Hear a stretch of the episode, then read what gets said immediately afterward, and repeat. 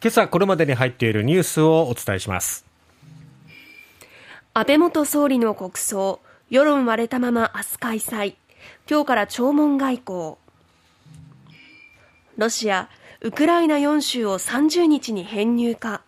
一方ロシア国内では動員令を逃れようと国外脱出相次ぐ。北朝鮮が弾道ミサイル発射。アメリカ、韓国の合同訓練に対抗か。新型コロナの全数把握今日全国一律で簡略化。届け出対象を高齢者などに限定。プロ野球セ・リーグヤクルトが2年連続9度目の優勝。1992年93年以来29年ぶりの連覇。いよいよ明日ですね。安倍元総理の国葬が日本武道館で営まれます。首相経験者の国葬は戦後2例目ということで1967年の吉田茂元首相以来55年ぶりということになります。国内外合計4300人程度の参列が見込まれていて外国の首脳級は元職を含む50人近くが出席します。国葬実施に関する法的根拠そして概算で合計16億6000万円とする国費の支出さらには事実上の弔意の強制となりかねない対応への批判は根強く論点を積み残したまま開催が明日ということに迫ってきました。はいえー、先進7カ国 G7 の首脳で唯一来日予定だったカナダのトルドー首相ですけれども災害対応のため出席を取りやめたと。いうことですね、えー、えー、そしてこの国葬に合わせて弔問外交が今日からスタートということになります。岸田総理は28日までの3日間で30カ国以上の首脳級と個別に会談する見通しです初日となる今日ですがアメリカのハリス副大統領をはじめ9カ国の首脳らが予定されています。そしてこの国葬にはオーストラリアのアルバニージー首相インドのモディ首相シンガポールのリー・シェンロン首相も参列します、えー、元首脳級でいうとイギリスのメイ元首相フランスのサルコジ元大統領などが参列予定とい。うことですね、はい、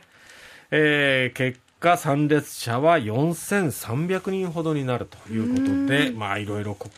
国民の、ね、意見反対の声も多い中ですけどももうやらざるを得ないという状況までね後に引けないっていうところですね。でも反対のこうデモっていうのは続いているのでそれを見ながら海外から来る要人の方々はね、ね、全然日本まとまってないんだっていうのを見ながら国葬に参列するっていうことになるわけですね。はいさて、えー、続いてロシアですけれども、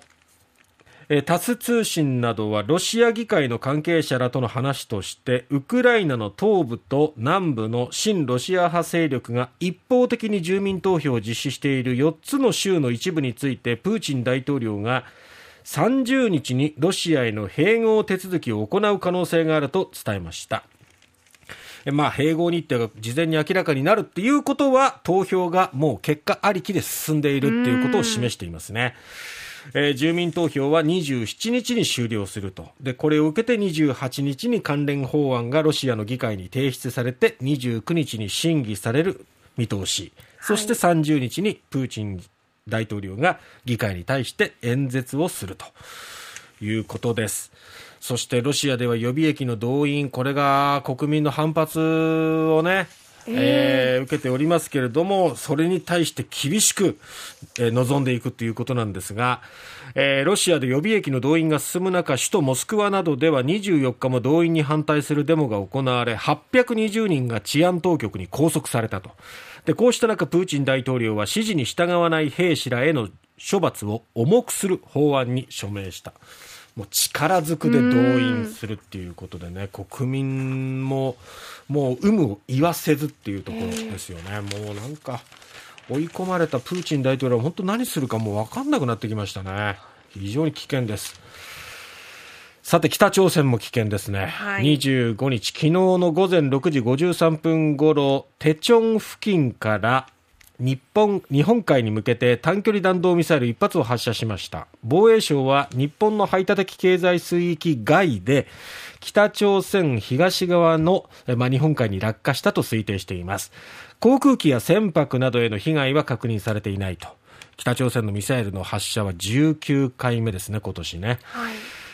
えー、ロシア製のイスカンデルを改良して変則的な軌道で飛行する KN23 との見方もあるということなんですね。で、韓国では、まあ、プサンの方に今アメリカの原子力空母ロナルド・レーガンが入港していて韓国大統領府によると26日、まあ、今日から29日にかけて日本海で韓国海軍と、まあ、アメリカ軍との合同訓練を実施すると、まあ、これを受けて、まあ、北朝鮮はミサイルの能力の向上を誇示しようと発射したのではないかという見方ですね。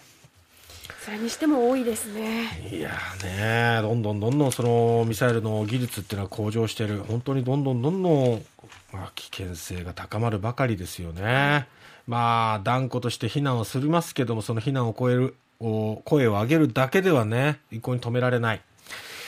さて、えー、政府は26日、今日、すべての新型コロナウイルス感染者を確認する全数把握を見直して、氏名などを把握する対象を高齢者など重症化リスクの高い患者に限定する仕組みを始めました。その届け出対象は65歳以上、